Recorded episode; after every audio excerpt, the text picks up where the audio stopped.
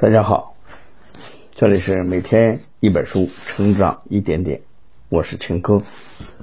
今天我们要分享的这本书叫《躺着赚钱》，如何转变思维，树立对金钱的正确观念。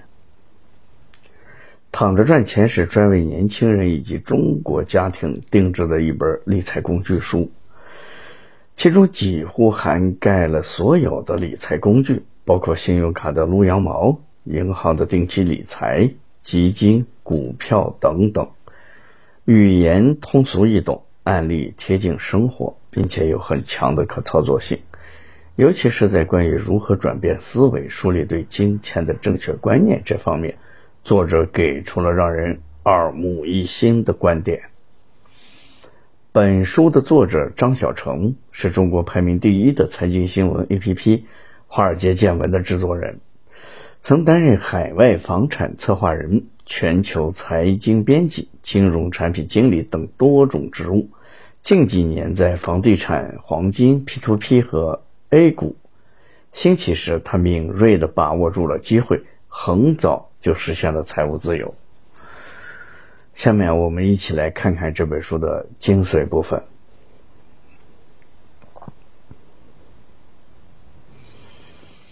没有人不希望过上有钱有闲的生活，但理想很丰满，现实很打脸。房贷、车贷，老人、小孩，大部分成年人身上都背负着太多的责任，在人生的路上咬牙前行。但也有那么一小部分人，因为很早就有了正确的理财信念，并在理财的路上坚持走了相当长的时间。于是能在三十岁之前就实现了躺着赚钱，就像本书的作者张小成，年纪轻轻就过着不差钱的潇洒生活，实在是让人羡慕。穷人和富人的差异，最主要的是思维方式的不同，说白了就是脑袋决定口袋。在《躺着赚钱》这本书中，作者张小成用通俗易懂的语言。向我们讲述了如何转变思维，树立对金钱的正确理念。下面我们从本书的两个核心部分讲起。第一个核心部分，怎样分配花在理财上面的精力？每个人都想过上理想的生活，但理想生活的关键一环就是不差钱儿。金钱不是万能的，但没有钱却是万万不能的。过日子那七件事儿：柴米油盐酱醋茶，哪一样不需要钱来置办？所以，如何管理好钱财，是我们向理想生活迈出的第一步。正所谓，你不理财，财不理你。那么，问题来了，该怎样分配花在理财上面的精力呢？作者告诉我们，你需要把自己折合成资产。对自身的价值要有理性的判断和规划，然后你就知道该花多少精力在理财上面了。什么意思呢？举个例子，比如，比如你是一个月薪八千的白领，生活比较节俭，工作了几年之后，有了四万块钱的存款，你想知道怎么配置这四万块钱？那作者会直白的告诉你，不用花心思配置这个区区四万块，不妨转变一下思路，把自身看成本金，看看自己的身价是多少。我们可以这样来计算：常见理财产品的年化收益率是百分之五，我们用利率百分之五除以十二个月，得出利率月利率等于千分之四点一六。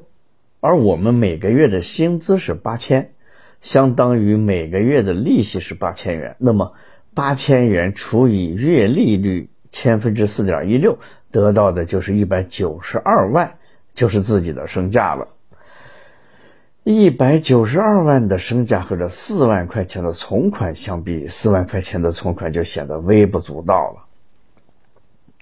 所以，作者会建议你把这四万块钱放在一些安全性较高的理财产品上，这样就可以不用花费精力。比方说余额宝这样的货币基金，如果想要培养自己理财的技能，可以拿出一小部分来尝试买一点指数基金，从中试试水的深浅。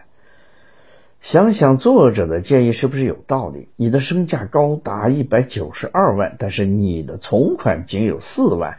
从理财的角度来看，如果你为了这四万块钱产生很大的收益而投入自身大部分精力的话，就是捡了芝麻丢了西瓜，得不偿失。与其把精力投入到这仅有的四万块钱当中，不如提升自己，让自己能赚更多的四万块。举这个例子，就是要告诉我们要对自己的价值有一个准确的判断。合理的管理好自己的精力。当启动资金不够充足的时候，与其花费大量的精力考虑如何理财，不如花费精力去考去努力提高自身的价值，把自己从一百九十二万的身价提高到两百九十二万。这样一来，你的存款也能相应的翻倍。试想一下。当你只有四万块钱的时候，哪怕年化收益率高达百分之五十，一年后也不过是增长了两万块而已。但如果你是五十万，就算只有百分之十的年化收益率，一年后仍然可以获得五万块钱的收益。所以，去花费精力去思考如何让这四万块钱的存款获取更大的收益，不如花费精力去提高自己的收入和存款。当存款有了一定的基数之后，比如有了二十万，再去花心思研究各种理财产品的门道也不迟。其次，我们来看第二个部分：如何看透心理账户。前面我们讲解了把自己折合成资产，根据自身的价值去分配花在理财上的精力。现在，让我们来看今天要讲的第二个部分的内容：如何看透。心理账户，心理账户是芝加哥大学行为学教授理查德·塞勒最早提出的概念。下面让我们来看一个具体的案例，你就会对心理账户这个概念秒懂了。假设你前两天买了三百块钱的一张爱豆的演唱会门票。爱豆的演唱会就在今晚举行。你早早的吃过晚饭，把自己收拾打扮了一番，正准备出门，忽然发现那张门票不见了。你赶紧去找，但死活都找不到。这个时候你就很会很纠结。如果你还想去看爱豆的演唱会，就意味着要再花三百块钱购买一张门票，是不是心里特别的不舒服？所以。你很可能会放弃去看演唱会。现在我们换一种情况，假设今晚你准备去看爱豆的演唱会，打算到了现场再买门票，票价还是三百块钱。但是你马上要出发的时候，忽然发现好倒霉呀，不知道在什么时候自己丢了三百块钱。请问这个时候你还会去看演唱会吗？你很大的概率上是会去的。看出端倪了吗？无论是丢了现金还是演唱会的门票，其实损失都是三百块钱。而金钱的本质上来看，两者之间并没有什么区别，但从心理账户来看，就完全不一样了。在人们的心里，通常会把自己辛苦赚来的钱和意外获得的钱放入不同的账户内。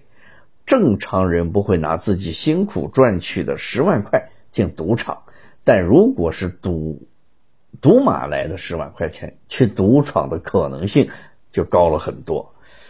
一个人会对辛苦赚来的报酬有着严谨的储蓄和投资计划，但是对外意外获得的钱财却是完全不同的态度。其实只要是钱，并不会依据它的来源不同，而是有了性质上的区别。